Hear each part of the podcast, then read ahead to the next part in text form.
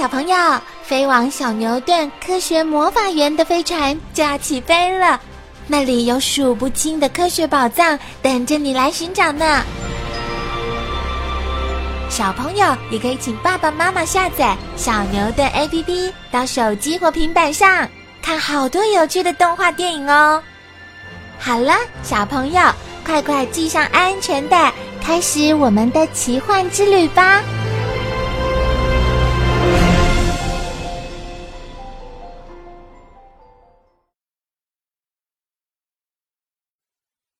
由于他家世显赫，在重视门第背景的东晋时代，他很轻易的做了官。经过几次升迁，最后做到了会稽郡的内史。同时，皇帝给了他一个右军将军的封号，因此后人常常称他王右军。在内史的任内，他曾经做了几件为老百姓谋福利的事，赢得不少人的好感。可是，就在这时候，他与另一个官吏不和，发生了冲突。一气之下，王羲之辞去官职。辞官之前，他还写了一篇祭文，到父母的坟上哭诉，发誓今生再也不做官了。辞官后，他整天游山玩水，和那些在山林里隐居的文人雅士交往。这种悠闲的日子使他不再为官场上的恩恩怨怨烦心，直到五十八岁，他才与世长辞。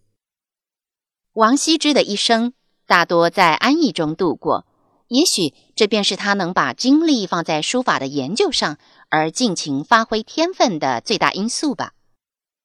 他有七个儿子，一个女儿，七个儿子都擅长书法，其中最小的儿子王献之。最为突出，与父亲齐名，书法史上合称为二王。他们一家真可以称得上是书法世家。王羲之写了一篇祭文，到父母的坟上哭诉，发誓今生再也不做官了。据说王羲之七岁的时候就能写一手好字，不过由于他沉默寡言，并没有得到应有的赞赏。十二岁那年，他从父亲那里得到一本谈论书法要诀的书，从此勤加练习，奠定了良好的基础。后来，他在书法名家魏夫人的门下学习书法。魏夫人看了他的字，不禁流着泪对别人说：“这个年轻人真不得了，将来他在书法上的名声一定会超过我。”魏夫人的话终于成为事实。王羲之在书法界的名气越来越响，普遍受到当时人的重视。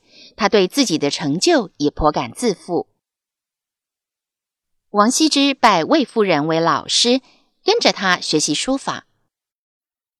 有一天，王羲之看到一个老婆婆在路边卖扇子，他走上前去，在每把扇子的扇面上各写了五个字。老婆婆很生气。认为这样扇子就卖不出去了。王羲之对他说：“不要生气，你只要说是王羲之写的字，保证你每把扇子可以卖到一百钱。”老婆婆照王羲之的话一说，果然有好多人抢着买。隔了几天，老婆婆又拿了几把扇子来找王羲之。这一回，王羲之却只是笑一笑，而没有说话。他的高傲自负。在这个故事里，充分的表现出来。对于古代的名书法家，他的看法如何呢？王羲之为老婆婆在扇子上写字。王羲之曾经说，古代的书法家除了东汉的钟繇和张芝，其他人就没有什么值得看的了。他们两位死后，大概只有我和我的儿子献之了吧。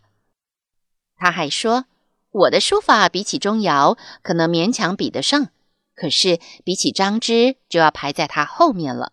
不过张芝所以会有这么好的成就，是因为他在池边勤练书法，把池塘的水都染黑了。如果我也那样苦练，应当不会输给他。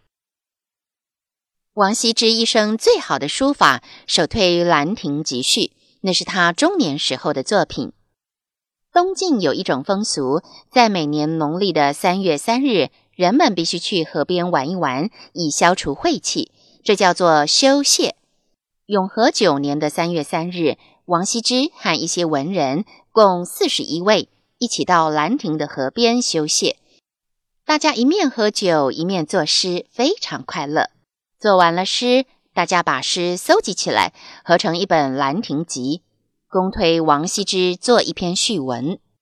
这时候，王羲之已经醉了，他趁着酒意，拿起鼠须笔，在蚕茧纸上潇洒地挥起笔来。这篇序文就是后来名震千古的《兰亭集序》。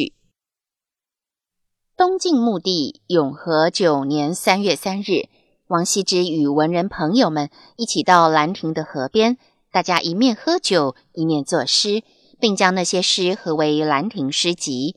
王羲之提笔为《兰亭诗集》写了一篇《兰亭集序》。